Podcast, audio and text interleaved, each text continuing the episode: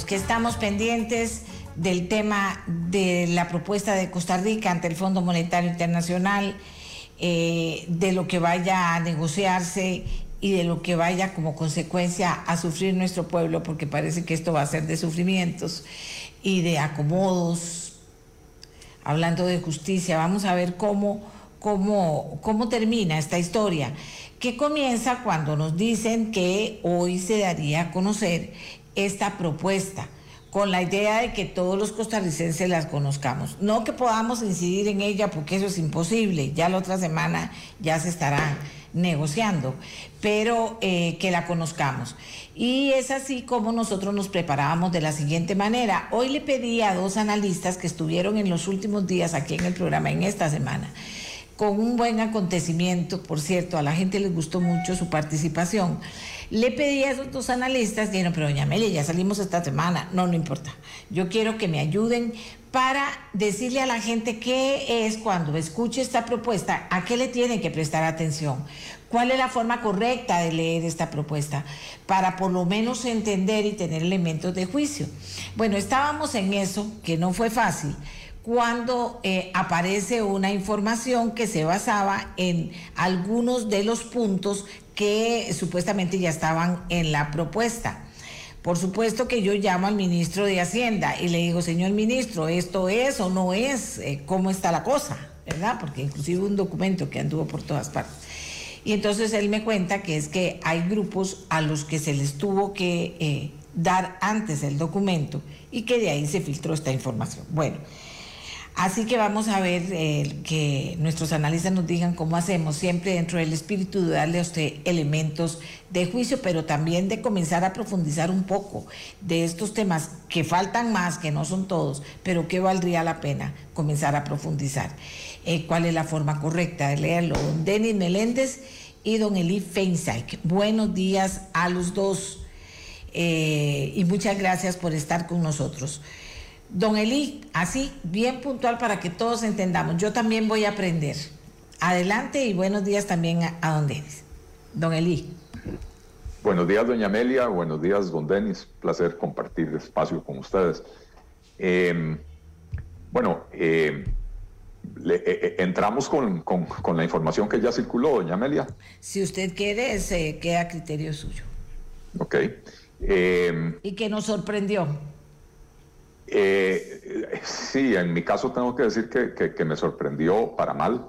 Eh, yo había escrito un artículo que me publicaron el domingo de la semana pasada, donde básicamente dije lo que el gobierno va a proponer es subida de impuestos, un recorte cosmético del gasto y, alguna venta de activos ahí simbólica, eh, pero esto que se anunció es peor que eso, ¿verdad? Porque es una subida brutal de impuestos están hablando de eh, unas sobretasas al, impuesto de la renta corporativa y a la renta personal y al, y al impuesto al salario, eh, y están hablando de un impuesto a todas las transacciones financieras electrónicas, es decir, eh, el uso del SIMPE y cualquier transferencia bancaria que, que uno haga, ¿verdad?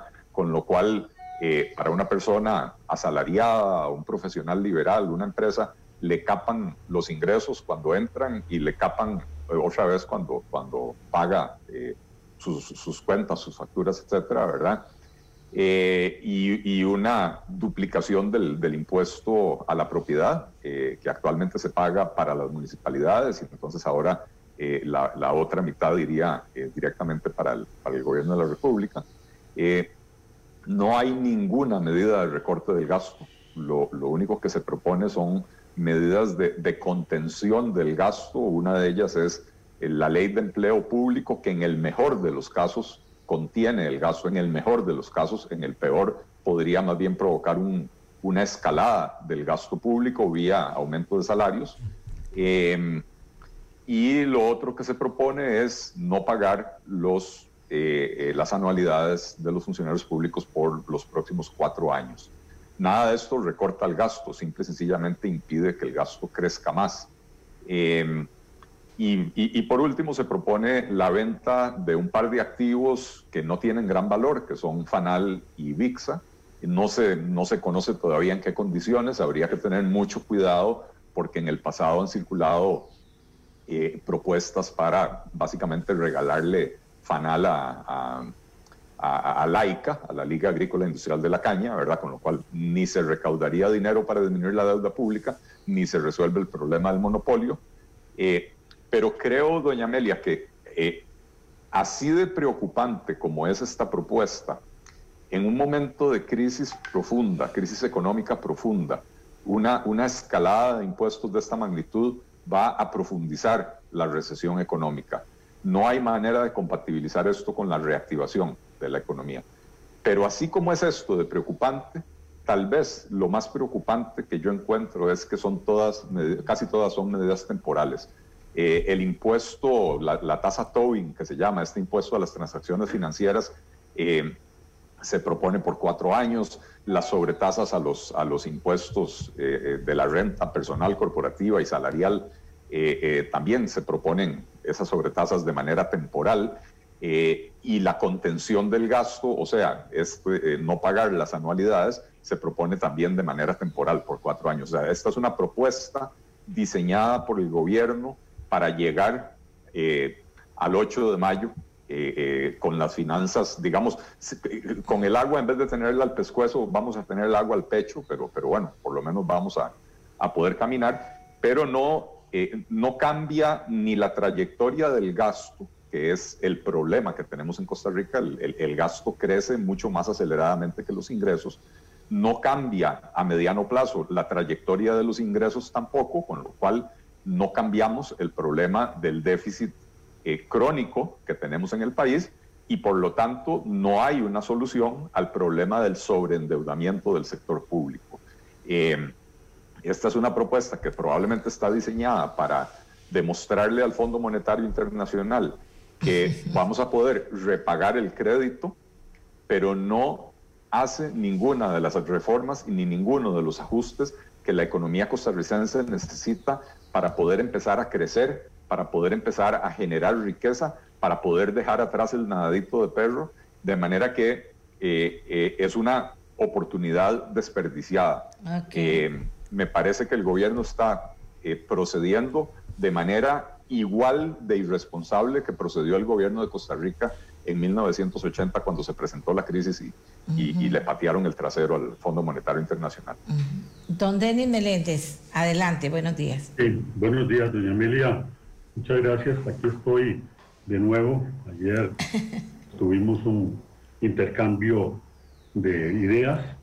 En general, como dice don Eli, es muy preocupante estas medidas que está planteando el gobierno de Costa Rica al Fondo Monetario internacional para iniciar las conversaciones.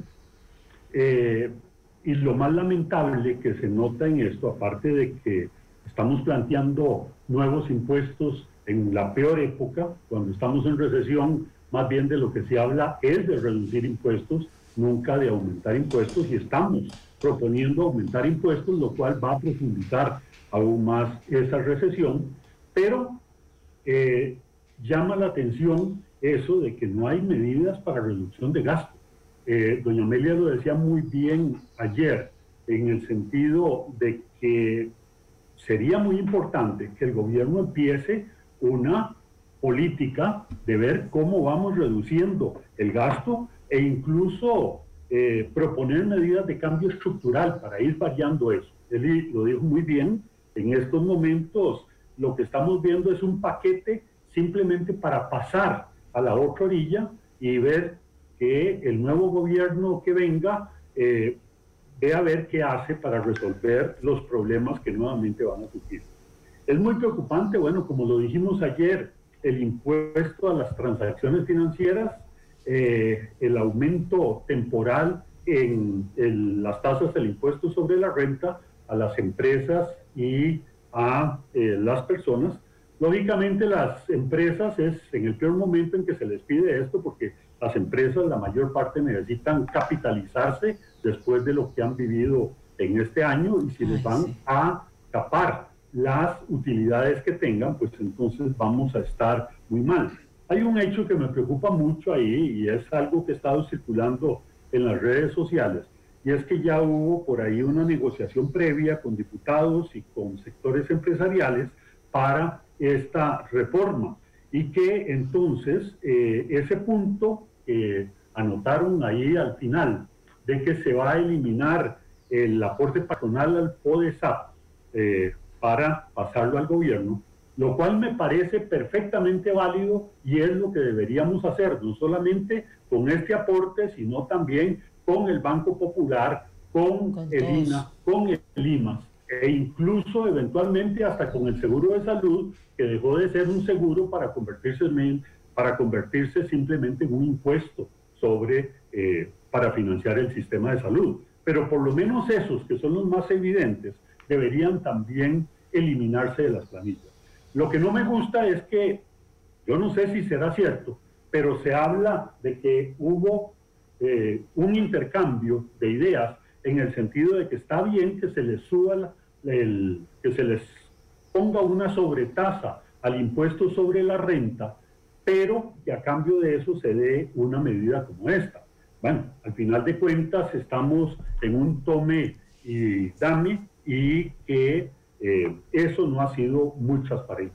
Y también se habla por ahí de algunas negociaciones en cuanto al impuesto a las, a las cooperativas, en el sentido de que algunos diputados pidieron también que a cambio de aceptar la eliminación del impuesto a las cooperativas, se eh, creara el, perdón, se aumentara el eh, impuesto territorial y especialmente que se le diera más recursos a las municipalidades de ese aumento que se va a hacer en el eh, impuesto territorial. Esos son elementos, bueno, por lo menos hasta este momento es solamente una propuesta. Todo esto tiene que ir a la Asamblea Legislativa. Eh, todos sabemos que a la Asamblea Legislativa siempre entra un camello y lo que sale, perdón, siempre entra un caballo y lo que sale es un camello, y ahí puede salir cualquier cosa. No me extrañaría que ahí empiecen a guindarse un montón de grupos tratando de que se les exima del famoso impuesto a las transacciones financieras o de cualquier otro, y al final terminemos con un arroz con mango. El impuesto a las transacciones financieras eh, es, como lo dije ayer, un impuesto muy poderoso que genera muchos recursos y especialmente si es un impuesto puro y simple. Este impuesto puro y simple se vuelve un, una carga muy pesada para toda la economía, especialmente para las empresas. Y hay que tener en cuenta un tema. Este impuesto de eh, las transacciones financieras es un impuesto que no le cuesta a la administración prácticamente nada eh, cobrarlo, porque todo el costo va para el sector financiero. Y ese costo en el sector financiero, evidentemente, no es que lo paga el sector financiero como tal, sino que muy probablemente eso va a ir a, las, a los márgenes de intermediación bancario. No hay otra forma de hacerlo. Entonces, todo el proceso que se ha venido haciendo de tratar de hacer más transparente, más fácil las transacciones financieras, impulsar el uso de tarjetas de crédito, de tarjetas de débito, precisamente para facilitar el cobro de los impuestos, bueno, un poco aquí vamos en la dirección contraria. Eh, en Colombia recuerdo que cuando se creó este impuesto en 1998, las transacciones financieras disminuyeron en un 20%. Bueno, y ahí sucesivamente, claro que posteriormente se fueron recuperando, pero se fueron recuperando porque empezaron a introducirle las excepciones y empezaron a eximir a un grupo, a otro grupo, eh, aumentaron las tasas sin compensación y ya ellos tienen 22 años en este proceso, un impuesto que se suponía, como se está suponiendo en este caso, que es por un año. Entonces, sí me preocupa mucho eso, sí me preocupa el hecho de que no se ve ninguna decisión de reducir el gasto por parte del gobierno, por lo menos de iniciar un programa de racionalización o de eh, eliminar una cantidad de empresas, perdón, de, de entidades públicas que no están aportando absolutamente nada a la economía. No necesariamente se le pide al gobierno que haga despidos masivos, pero sí que empiece por lo menos a eh, pensar en esa posibilidad, a trasladar funcionarios de un lado a otro y algunos, bueno, un, tema que se estuvo manejando en algún momento y que no se eh, decidió, eh, un posible rebajo de jornadas en aquellas instituciones en las cuales eh, el aporte que se está dando a la economía es muy bajo.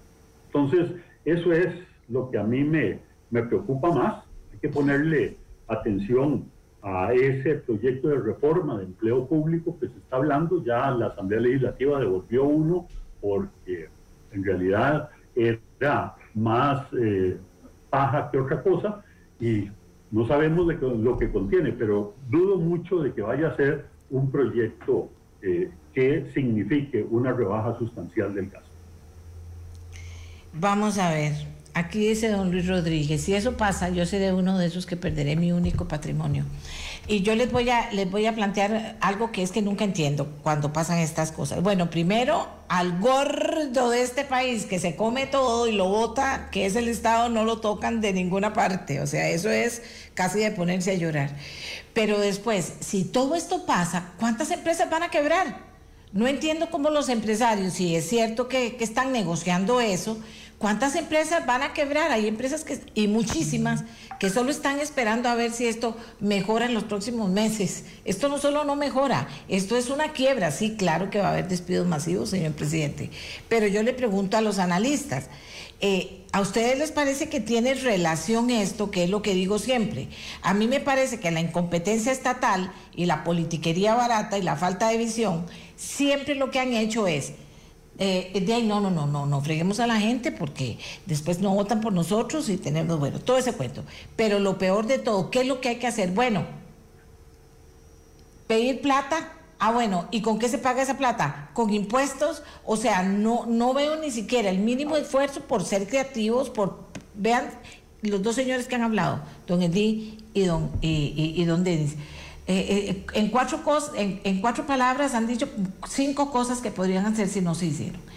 Don Eli, frente a esto, digo, porque también si, la empresa privada, yo no diría que es la empresa privada si negocia esas cosas, si los grandes de arriba, que no seguro empresarios importantes, que, no van a sufrir mucho con esto, no piensan en el resto del empresariado nacional, entonces también me preocuparía, me preocuparía. O estoy pecando de ignorante y esto no es así, me van a decir, doña Amelia, no, no, claro. Eh, pero todo eso después se arregla. El presidente dice, quiero dejar la, la, situación muy bien para el próximo gobierno. No, vamos a estar peor y no vamos a salir de esto. ¿O estoy siendo exagerada, don Eli? Eh, no, doña Amelia, yo, yo no creo que usted esté siendo para nada exagerada. Eh, de hecho, en, mi análisis anterior, en mi intervención anterior, yo decía que estas, estas medidas que se proponen son temporales y con un horizonte de cuatro años. A mí me parece que ahí está implícita, incluida ya la negociación con algunas fracciones de la Asamblea Legislativa de partidos que creen que pueden llegar al poder en el, en el 2022 y en particular Liberación Nacional, que es la, la, la fracción más grande en la Asamblea Legislativa.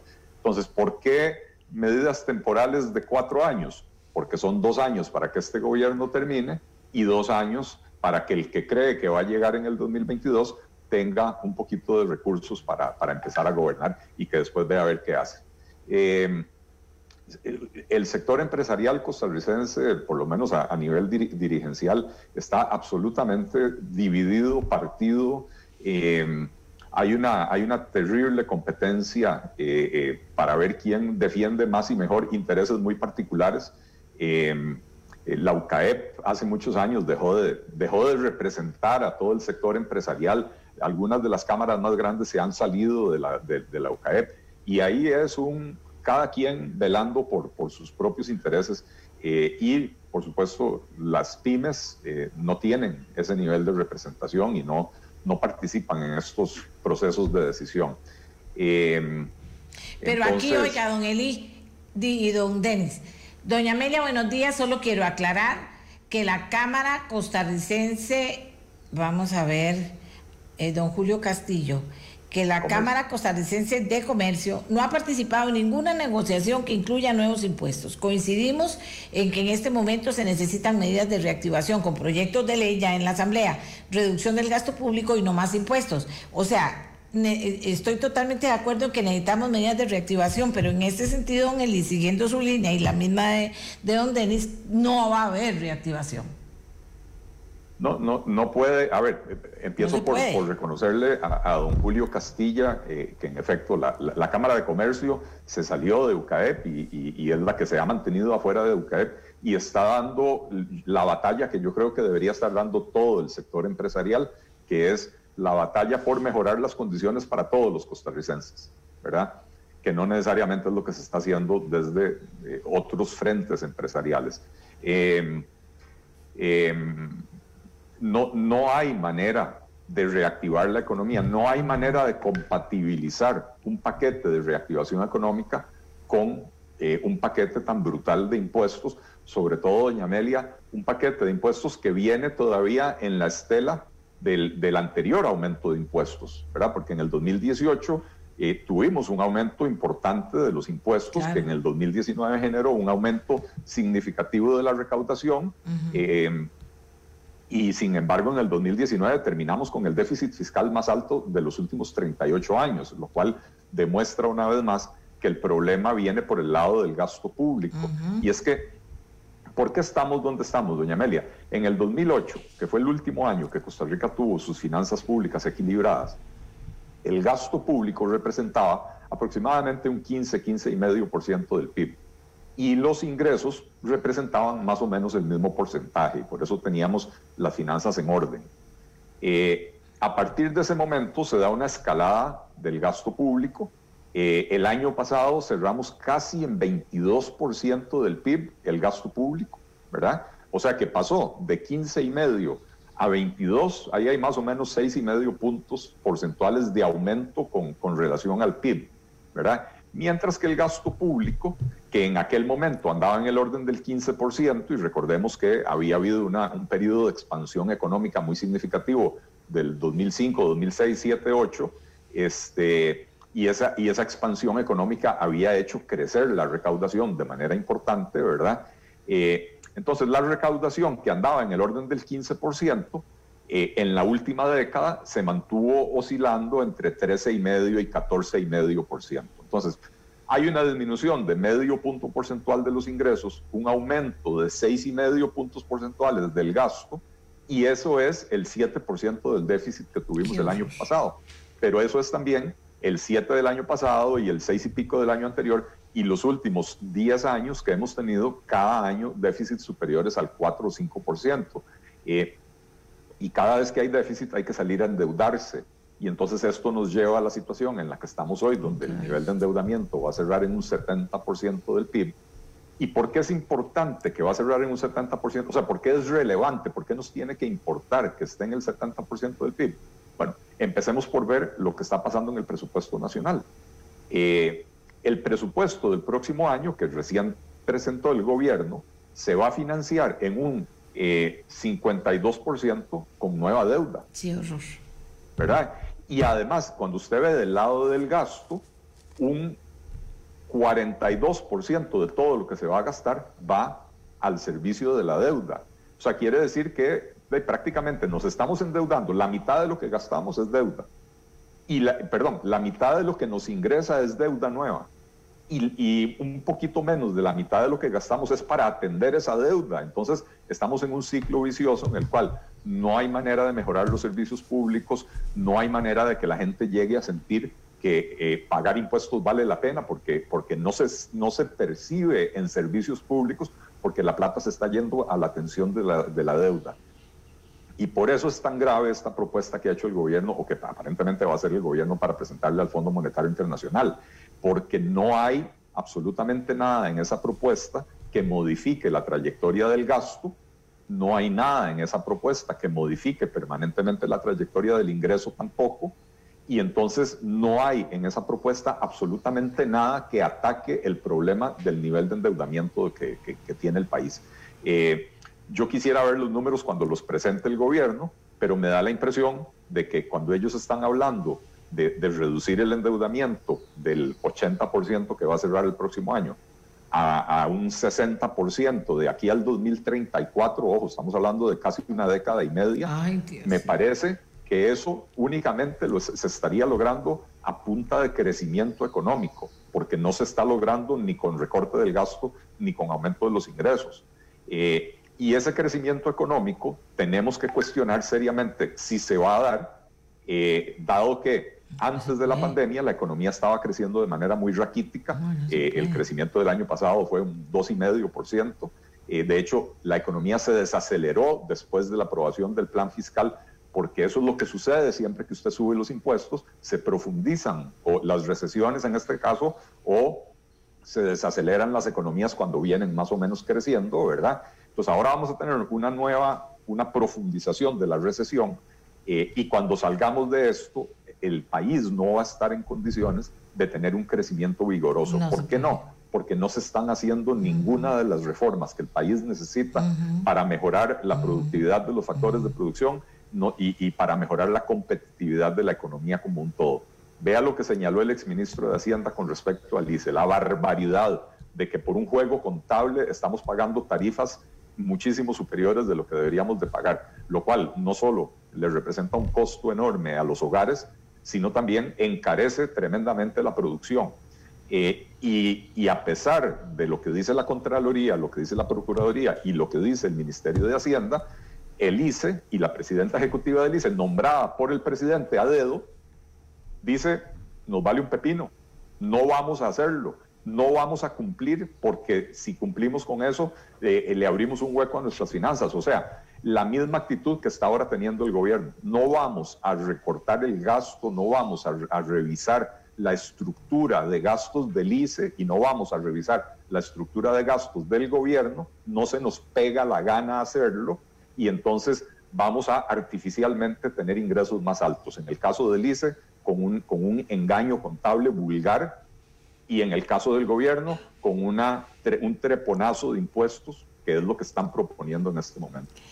Gracias, eh, eh, don Denis. Dicen aquí, a puros impuestos no hay forma de salir adelante. Realismo, señores, por favor. Un gobierno con ideología estatista jamás reducirá por el lado de un Estado ineficiente, ineficaz y caro. Cuando Gorbachev se atrevió a mandar por un tubo a todas las remoras que vivían como satélites del Estado ruso, se cayó el muro de Berlín. Estatismo ultranza no produce riqueza sin producción de riqueza no hay economía y sociedad que se sostengan. Eh, don Denis, ¿cómo vemos esto? Es que ya, ya estamos, ya estamos frente a, otro paso que lo único que va a hacer es eh, empobrecer más a este país, don Denis. mire, doña Amelia, eh, yo creo que ese mal de ver las cosas como con una fijación ideológica es lo que está matando este país. Hay mucha gente que efectivamente cree que mantener entidades públicas y especialmente empresas públicas hace que estas entidades sean del pueblo y sean para beneficio del pueblo. A mí me llama mucho la atención por ahí unas, eh, unas publicaciones que vi de eh, alguien que decía, a Fanal no se le vende porque eso es parte del patrimonio de los costarricenses. Yo no entiendo qué tipo de patrimonio puede ser FANAL. Claro que, como lo dije, yo tengo mis dudas de la forma en que se puede hacer esa venta de FANAL, como lo dijo don Eli Peiza, por dos razones. Una, porque en primer lugar, eh, lo que hay que hacer es eliminar el mercado, perdón, el, el monopolio de la elaboración de alcoholes. Eso es fundamental y eso hace que en el momento en que eso se elimine, pues el valor de Fanal lo que queda es prácticamente, bueno, los pocos equipos y probablemente una o dos marcas que tiene por ahí como eh, activos intangibles. Pero aparte de eso, no hay nada más, pero hay que abrir el mercado de manera que haya competencia en ese mercado. Y en segundo lugar, también eso implica que hay que abrir el mercado del azúcar porque si nosotros vamos a poner empresas a producir licores internamente, comprando las, las materias primas a un oligopolio, pues entonces evidentemente lo que vamos a hacer es encarecer cada vez más esos licores a favor de estos grupos. Entonces hay que tener mucho cuidado con eso. Yo no sé por qué el costarricense se fija eh, o tiene tan fija en la mente de que hay empresas que cumplieron un papel muy importante en el pasado. Yo era un ferviente admirador de esas empresas. Yo siempre fui socialdemócrata en, en, mi, en mis vidas pasadas y en, lo que tengo de esta. Eh, y creí firmemente de que eso era así. Poco a poco me he ido convenciendo de que efectivamente eso no es así. Las empresas públicas es mentira que son del pueblo. Nadie recibe ningún dividendo del pueblo, aún más. La peor desgracia que tiene el pueblo con las empresas públicas es que cada vez que una empresa pública tiene pérdidas, lo cual es muy frecuente, no es que eh, de la nada se solucione el problema, no, es que le piden a los dueños que aporten la diferencia. ¿Y cómo? A través del aumento de tarifas, etc. El, el caso del ICE que mencionó don Eli eh, es un caso muy patético. Es una empresa que se ha venido endeudando para realizar grandes proyectos a lo largo de su historia y en estos momentos tiene una deuda muy elevada, lo que hace que los niveles de amortización y pago de intereses de esa deuda están provocando un aumento sustancial en las tarifas. Y también lo que mencionó don Eli, que es el tratamiento de los fideicomisos por parte del ICE, hacen que todo el costo de esas eh, centrales, el caso más típico es eh, la, la, central termoeléctrica que está en Barranca, eh, todo ese costo se traslada a los usuarios en un periodo pequeño de tiempo. Cuando esas empresas sean recibidas por el ICE, pues ya van a ser totalmente libres y nada más. Entonces, ese costo se le trasladó a los usuarios actuales y eso no debe ser así.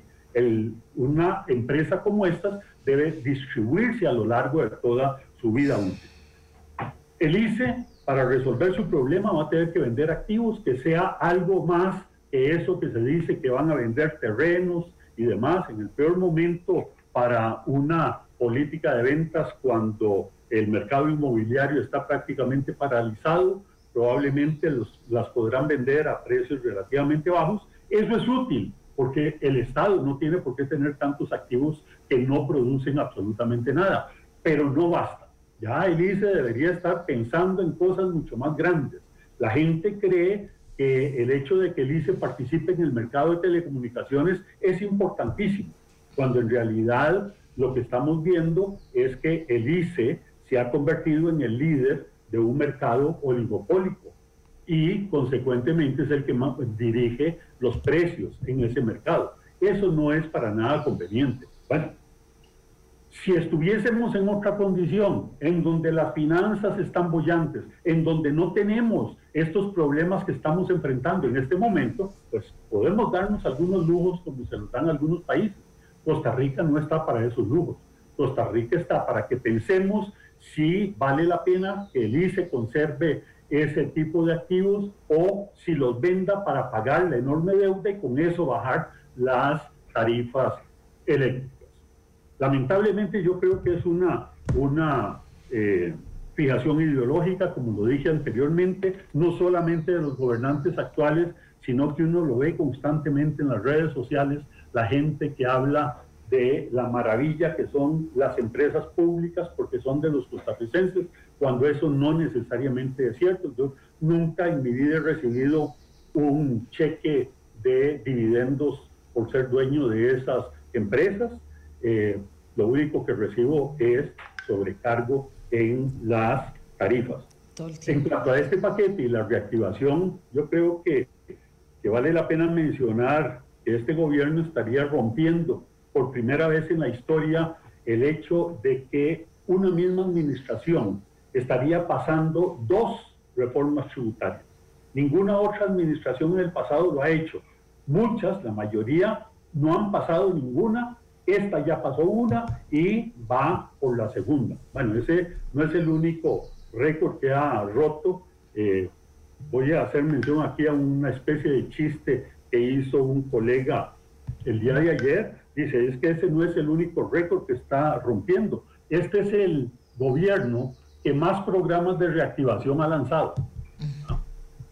Evidentemente, pues si esto se considera un programa de reactivación, está totalmente eh, desenfocado, porque más bien lo que va a hacer es producir y ahondar más la recesión. Las empresas no podrán salir adelante con esta carga de impuestos. Vamos a ver, vamos a ver. Ya se sabe que tenemos un Estado gastón, eso es una posición ideológica, ¿verdad? O sea, el, estatismo nos, va, nos está matando desde hace rato. Pero aparte de eso, tenemos gobernantes y diputados ineficientes, incapaces, incompetentes, porque la inteligencia les debería dar para darse cuenta del hueco que va a este país, ¿verdad? Si seguimos con esta idea. Bueno, pero si nosotros que somos ignorantes financieramente y en las cosas del país, eh, eh, vemos esta realidad, el Fondo Monetario Internacional tiene que verlo también. O nos van a venir contando que ahora la dirigencia del Fondo Monetario y los que negocian también son estatistas. Y entonces, ¿cómo jugar ahora nosotros con pedirle al gobierno baje esto o fondo no le permite esta solución al gobierno? Dígale esto, otro, esto, otro, esto, otro, que recorte aquí, que quite aquí, que ponga aquí. O sea, estoy perdida, don Eli, porque, porque entonces no entiendo. Dice, el Fondo Monetario Internacional también se hizo estatista de, más bien va a aplaudir esto que está haciendo y está destruyendo la propiedad privada, destruyendo el empleo privado, destruyendo la reactivación de un país. ¿Cómo entender eso? Y no estoy haciendo política, estoy preguntando racionalmente algo que me estresa. No, y es una magnífica pregunta, eh, doña Amelia, porque la verdad es que leer al Fondo Monetario Internacional es muy difícil. Eh, el Fondo Monetario no es hoy lo que era en los años 80, que tenía una agenda ideológica, lo que, se, lo que se llegó a llamar el consenso de Washington, y básicamente tenía una misma receta que les recomendaba a todos los países. Hoy el Fondo Monetario, la forma en que yo lo defino, doña Amelia, el Fondo Monetario es una, es, eh, es una empresa de contadores públicos que presta dinero. Y entonces, ¿por qué digo yo esto? Porque el gobierno de cualquier país va y pide un préstamo y entonces ellos le van a decir, bueno, dígame, hágame una propuesta, dígame cómo va a hacer usted para pagar esa deuda. Y, lo, y, el gobierno llega con su propuesta, los contadores hacen los cálculos, hacen los números y dicen si alcanza o no alcanza. Va a subir los impuestos en tanto, va a recortar los gastos en tanto y entonces sí le va a alcanzar para pagar la deuda. Si, si en ese análisis contable se determina que la propuesta es suficiente para pagar la deuda, pasa a un segundo nivel de análisis, que es el nivel de posibilidad, probabilidad política. Eh, eh, esa propuesta que me presentó el gobierno tiene posibilidades de pasar en el país, o sea, de ser aprobada en el país. Eh, yo, le, yo le aseguro, doña Amelia, que si, que si el gobierno llegara con una propuesta que, que es solo recortar el gasto y vender activos, el Fondo Monetario se la rechaza aunque las matemáticas den, porque le va a decir, usted en Costa Rica eso no lo va a lograr aprobar, ¿verdad? Entonces, eh, si pasa esos dos niveles de análisis, el, contable financiero, ¿verdad? Los números dan y, los analistas, digamos, políticos del fondo deciden que la propuesta tiene alta probabilidad de ser aprobada en el país, eh, el fondo va a prestar ese dinero. Vea el reportaje que hizo el financiero la, semana pasada, eh, donde yo, francamente no, conocía las cifras. Eh, Costa Rica desde 1961 ha acudido 17 veces al Fondo Monetario Internacional. Eso es un promedio de una vez cada tres años y medio, menos de tres años y medio, una vez cada tres años y tres meses. Estamos acudiendo al Fondo Monetario Internacional. No todas las veces han desembocado en préstamos, porque en el pasado las condiciones que exigía el fondo muchas veces no fueron aceptables para el país, ¿verdad? Pero de esas 17 veces, si mal no recuerdo, 10 desembocaron en créditos con el Fondo Monetario Internacional. ¿Por qué tenemos que estar yendo al Fondo Monetario Internacional tan a menudo? Porque cuando uno va, el Fondo Monetario Internacional es un prestamista de última instancia. Es donde uno va cuando ya tiene el agua al pescuezo y donde ya no hay nada más que hacer. ¿Por qué un país como Costa Rica necesita en promedio ir cada tres años y tres meses a pedir un rescate financiero? Porque en ninguna de esas ocasiones hemos hecho las reformas estructurales que la economía costarricense necesita para poder valerse por sí misma, para no estar cayendo en este ciclo nefasto de crisis económica o de crisis fiscal cada cierto tiempo. y otra vez más con la propuesta que ha circulado, que va a presentar el gobierno, estaríamos desperdiciando la oportunidad, no estaríamos haciendo la reforma profunda. Entonces, al que crea que el Fondo Monetario Internacional nos va a venir a exigir una reforma estructural de la economía, eh, se quedó en los años 70, tal vez pasó a la década de 1980, pero de ahí no pasó, no volvió a leer periódicos desde 1984, ¿verdad? Este, así que, que esa, esa, es la triste realidad que tenemos. No hay que echarle la culpa al Fondo Monetario Internacional. Si el país no ha hecho los ajustes que necesita hacer por su propia voluntad, es porque el país no ha tomado la decisión de hacer esos ajustes. Y por eso habemos, perdón, la palabra habemos no existe. Este, eh, por eso hay voces eh, disidentes dentro de las cuales me incluyo, eh, como la de Don Denis también, ¿verdad? Y como Estamos la mía, clamando en el desierto en esto. ¿Perdón? De como la voz mía y de, aquí tengo este, este teléfono que está al borde de estallar de gente que dice, por favor, ¿qué hacemos? No hagamos eso, dígale al gobierno que no y, un pueblo que, que se siente, bueno, apabullado porque finalmente sabemos que llega la Asamblea Legislativa y ya, ya tienen todo listo y van a decir que sí, no entendemos cómo. No hay control político y los cuatro que hacen control político no lo hacen bien también. Entonces, ¿qué le decimos a esta gente? Donde dice es que estamos a puertas de hacer algo que nos puede que terminar de quebrar. Entonces hasta el fondo se volvió mediocre, porque desde el principio le debería hacer, no le presto nada, no le presto porque usted no tiene para pagar, no ve cómo va el próximo año, el próximo año con los presupuestos. Pero no tenemos a nadie que nos defienda, don Denis. Y yo estoy segura que si usted hace un, en este momento un referéndum, bueno, no quiero decir los resultados, si la gente sabe que ya estamos medio quebrados, solo nos falta un movimiento. Entonces, don Denis, otra vez, no es que Amelia dice o Amelia no dice. O sea, estos movimientos que se están haciendo son los más fáciles para hacer habría otras cosas que hacer importantes y que ya no hay chance de que se incluyan en, la propuesta o habría chance de que se incluyan en la propuesta o simplemente no podemos hacer nada aunque seamos la mayoría de los costarricenses. Mire, doña Amelia, yo creo que vale la pena programas como este que llamen la atención sobre estos puntos. Yo creo que eso puede hacer una diferencia que no se ha dado en el pasado. En el pasado simplemente los gobernantes, recuerdo, se ponían de acuerdo, iban primero, negociaban con el Fondo Monetario Internacional, le ofrecían al, fondo el oro y el moro, y después simplemente venían acá y le decían a la Asamblea Legislativa, mire, es que el Fondo Monetario nos está pidiendo que hagamos esto. Y si nosotros no hacemos esto, entonces el fondo no nos va a dar el préstamo y vamos para la ruina. Bueno, por lo menos esta vez ya tenemos claro de que es el gobierno el que está proponiendo estas medidas, siempre lo ha hecho, antes se decía que era el fondo el que nos las daba, no, ahora es el gobierno el que va a ir a proponer estas medidas al Fondo Monetario Internacional, pero sí vale la pena que toda la gente se dé cuenta de las cosas antes de que se haga la negociación para precisamente proponer y hacer un movimiento en redes sociales, en programas como este, en donde hagamos ver a los gobernantes de que efectivamente se están equivocando.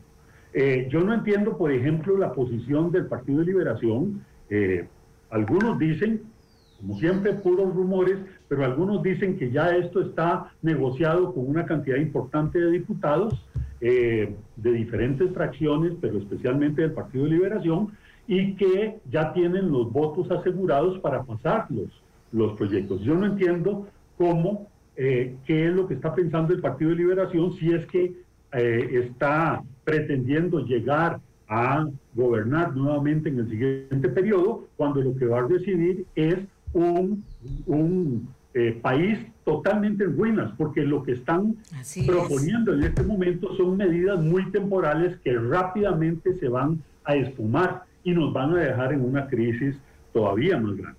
Las medidas que se están tomando son transitorias, son muy cosméticas, eh, no nos queda más. Lo único que tenemos en este momento es precisamente levantar la voz, bueno, nuestra voz, como dice el, lema de este, de este programa, para que eh, la gente se dé cuenta de esto, primero, y en segundo lugar, que los gobiernos atiendan a la presión popular.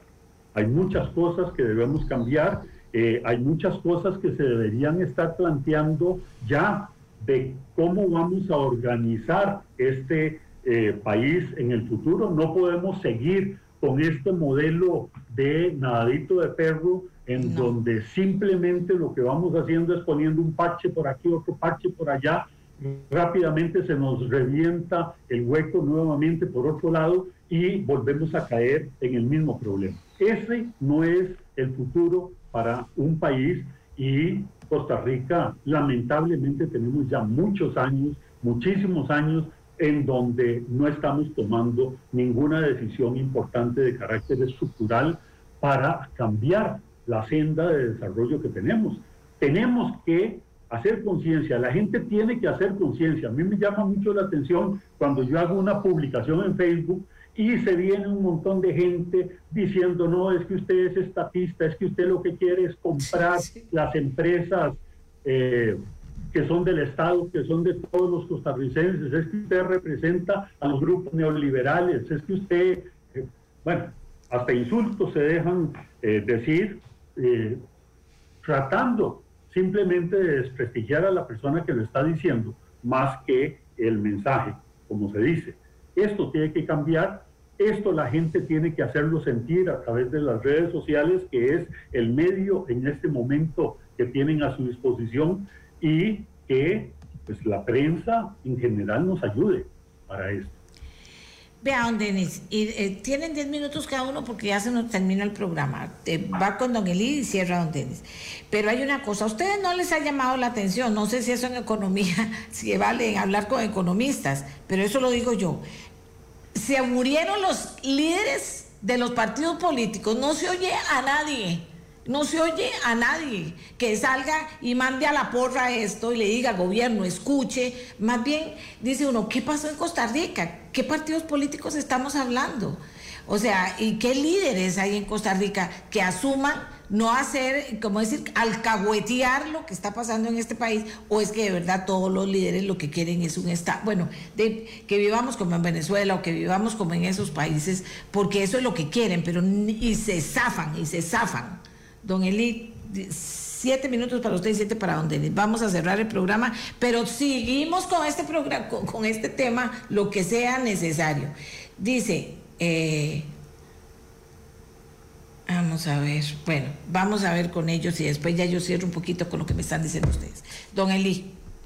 Sí, eh, bueno, este es un, temazo, doña Amelia, que, usted introduce, eh, que va más allá de la economía, tiene que ver con, la economía política y, con las ciencias políticas, ¿verdad? Eh, en Costa Rica hemos convertido el nadadito de perro en, en una forma de vida, ¿verdad? Y los partidos políticos, digamos, tradicionales eh, se han acostumbrado a, vivir en y del nadadito de perro, ¿verdad? Y los partidos políticos minoritarios, y, aquí, perdón por el comercial, excluyo el partido que yo presido, ¿verdad? Pero la mayoría de los partidos políticos minoritarios han encontrado un nicho dentro del sistema y ese sistema les favorece. Cada uno tiene un modelo de negocios distinto. El modelo de negocios de liberación es hacer la apuesta de que ellos llegan al poder otra vez. y entonces el cálculo es absolutamente cortoplacista, es hagamos lo que sea necesario ahora para poder nosotros llegar en el 2022. ¿En qué estado esté el país? No es tan importante, lo importante es llegar y repartir puestos. Y vea, doña Amelia, todo lo que se está negociando alrededor de esto.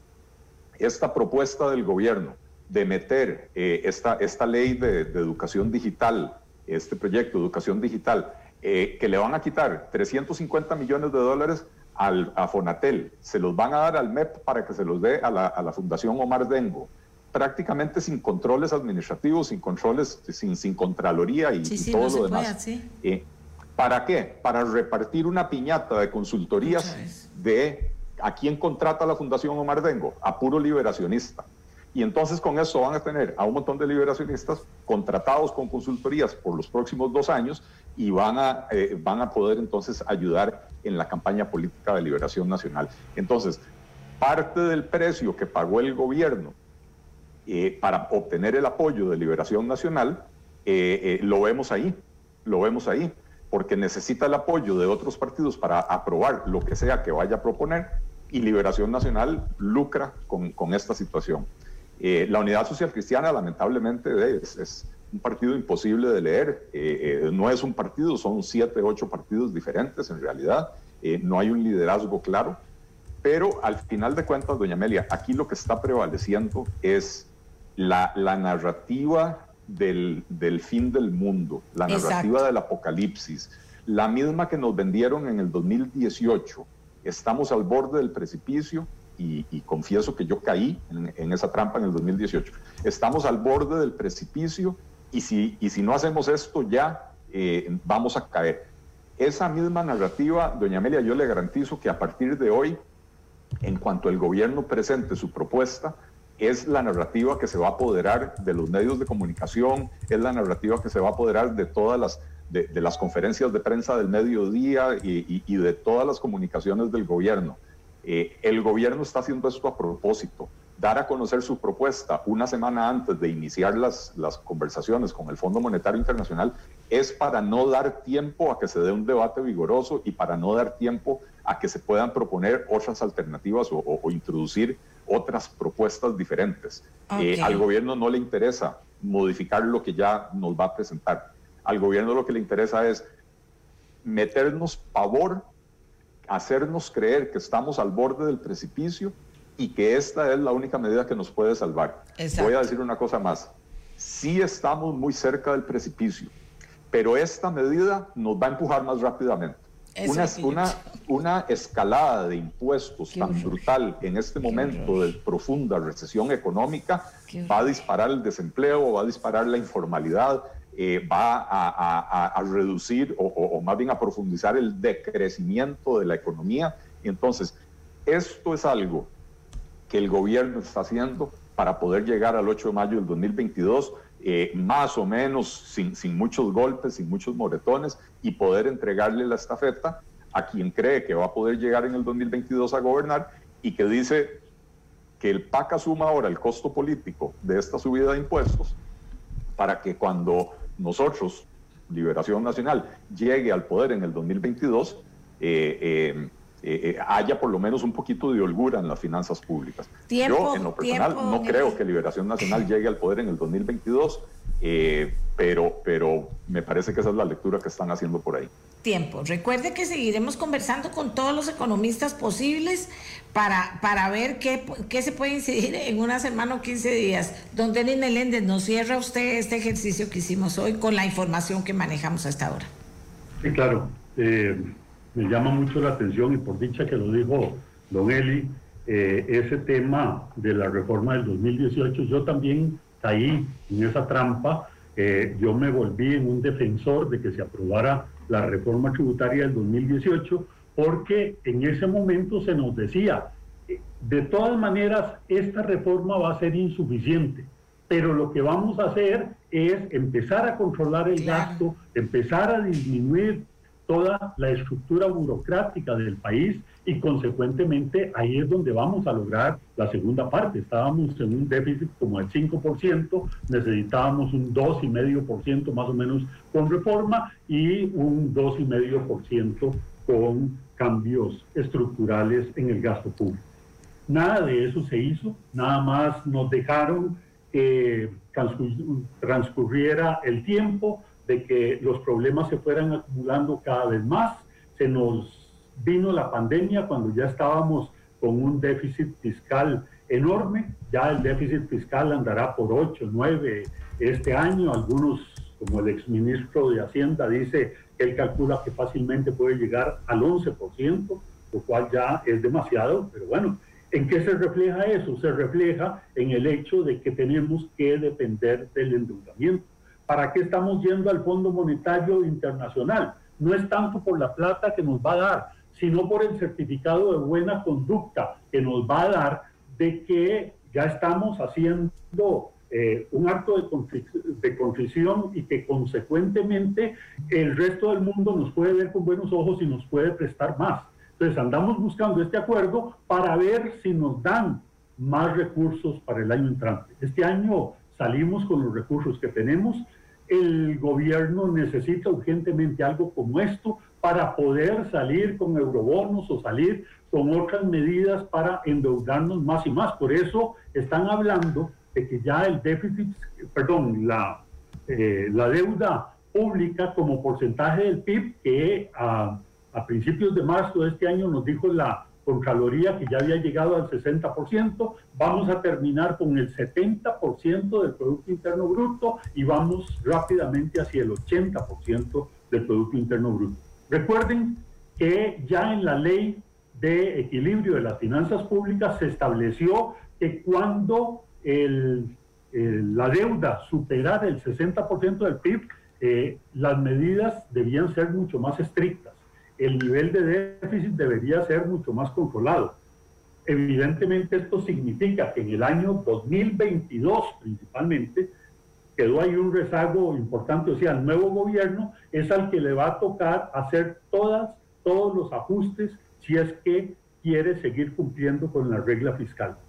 Eh, lamentablemente, en una entrevista que tuve yo con algunos funcionarios públicos me dijeron, no, es que no es problema, vamos a seguir aumentando el gasto en infraestructura porque vamos a pedir que se modifique la regla fiscal. Ojalá y no se dé eso porque ya ahí la credibilidad que pueda tener el país y el gobierno eh, desaparece totalmente. Don Rodolfo Méndez se quejaba un día de estos de que nuevamente vamos por la política más tradicional de ajuste, en donde el principal ajuste en el gasto se va a hacer fundamentalmente en disminuir las obras de infraestructura. Yo me quito el sombrero de don Rodolfo Méndez por haber logrado desentrabar una cantidad de proyectos y vemos por lo menos que se están haciendo algunas obras de carreteras e infraestructura. Pero si le quitan los recursos que tiene, pues ya a partir del próximo año no vamos a tener esa válvula de escape. Y entonces ahí sí entramos en una situación en donde lo único que vamos a tener son empleados públicos desocupados, absorbiendo una gran cantidad de recursos del sector privado. El sector privado probablemente podría darle mejor uso a esos recursos, podría utilizarlos para producir, pero no se los damos al sector público para que se desperdicien, porque en la mayor parte de los casos, en la mayor parte de las instituciones públicas, lo que se hace es una pérdida de valor en vez de agregar valor. Lo que estamos haciendo es simplemente echando en una máquina los colones para que nos salgan pesetas por el otro lado. Eso no puede ser. Ya el costarricense tiene que darse cuenta de que entre todos debemos propugnar porque se hagan reformas estructurales ya muy profundas. Una reforma en los impuestos, eh, que sea diferente. Aquí seguimos pensando nada más en aumentar las tasas de impuestos. Nos olvidamos de que la gente responde a esos aumentos en las tasas de impuestos simplemente reduciendo la producción y por lo tanto la recaudación no va a ser lo que se esperaba. Vamos en un proceso de retroceso en vez de irnos moviendo hacia tasas más uniformes, a reducir el número de impuestos, los estamos aumentando, eh, eso va totalmente en eh, contraposición de lo que deberíamos estar haciendo. Me llama la atención, por ejemplo, de que se habla de que se va a eliminar el impuesto, eh, perdón, se va a imponer el impuesto sobre las ganancias de las grandes cooperativas, lo cual es muy bueno. En realidad todo el mundo debería pagar impuestos por igual. Estamos hablando de impuestos sobre utilidades. Consecuentemente, si tienen utilidades, tienen que pagar impuestos. Las cooperativas, por esos privilegios que han tenido durante muchos años, se les ha venido eximiendo. La reforma pasada se les sacó olímpicamente, ahora se vuelve a proponer, pero de nuevo meten ahí una cuñita a grandes cooperativas. No, si una cooperativa pequeña es muy rentable y obtiene grandes utilidades, debería pagar impuestos. Lo que vamos a ver es precisamente que va a estar aumentando con esto el proceso de ilusión tributaria, que es lo que ha escandalizado a muchas personas en las redes sociales cuando dicen, ¿cómo es posible que el gobierno no elimine ni la evasión ni la ilusión? Bueno, aquí lo que están haciendo es fomentando la ilusión. Lo que vamos a ver es las grandes cooperativas dividiéndose en 20 o 30 mini cooperativas que van a ser muy rentables porque esas no van a pagar impuesto sobre la renta y consecuentemente las cooperativas mayores van a ser simplemente cascarones que no van a tener utilidades y consecuentemente no van a pagar impuestos. Eso es lo que pasa. Y esto es lo que deberíamos estar haciendo en toda la estructura tributaria de los ciento y resto de impuestos que tenemos en este momento. Deberíamos reducirlo lo más a 5 a 10 impuestos cuando mucho, olvidarnos de todo lo demás, ir haciendo una concentración, irnos moviendo hacia tasas más uniformes para que sea una administración muy fácil. Aquí la gente cree que la estructura tributaria sirve para redistribuir ingresos. Y eso es una idea totalmente errónea. La estructura tributaria y haciendo los impuestos escalonados, por ejemplo, no ayudan a hacer más eh, justa la distribución del ingreso. Todo lo contrario, lo que vemos y lo que estamos viendo es que en el país que hemos tenido una estructura tributaria como esta, tenemos uno de los eh, niveles de distribución de ingresos más malos del mundo. Estamos en una situación que no deberíamos estar. Todas esas cosas hay que irlas planteando.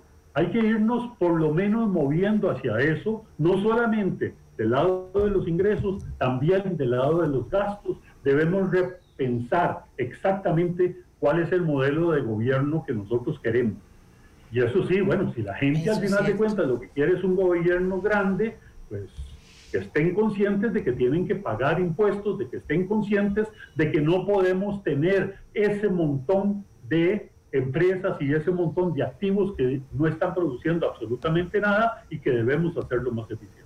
Yo creo que, que esto eh, es algo que debemos repensarlo en el futuro bueno, y empezar a repensarlo en este momento, pero sí es muy importante que la gente esté consciente de lo que nos están recetando en este momento, esté consciente de que esto es lo peor, el peor camino que se puede seguir, porque significa más endeudamiento, más impuestos y consecuentemente más ineficiencia del sector público. Eso no puede seguir así. Muchas gracias, don Denis. Yo diría Nada más 30 segundos para cerrar. Es una receta, es como si uno se estuviera muriendo y se esté tomando la misma receta y cada día se esté agonizando más y, la gente diga, ¿pero qué seguís tomando lo mismo? ¿Por qué seguís cambiando de medicina? Digo yo. Y, no, no, peor, peor, que eso. Yo creo que eso es como el enfermo se está muriendo y de medicina le damos cianuro. ¿ah? para que se termine de llegamos a esos extremos. Sí, sí, sí. Pero, pero Costa Rica hay que pensar, hay que actuar y hay que trabajar. Aquí me voy a trabajar a ver qué seguimos aportando en este sentido para que crezca y crezca y crezca la conciencia de un país que tiene que hacer algo. No sé, todos aquí me dicen, pero es que esos diputados, es que ese presidente, eso es lo que tenemos, eso es lo que se eligió aquí, eso es lo que tenemos, pero tenemos también opción de hacer algo, si no, ¿de qué vamos a hacer? Está en nosotros y está en, la, eh, eh, eh, en mí como medio de comunicación generar mucha opinión y vamos a tratar de hacerlo a partir de ahora y con el apoyo de estos señores que, nos han ayudado tanto esta mañana. ¡Qué torta, Costa Rica! ¡Qué torta! Gracias a don Denis y gracias a don Eli.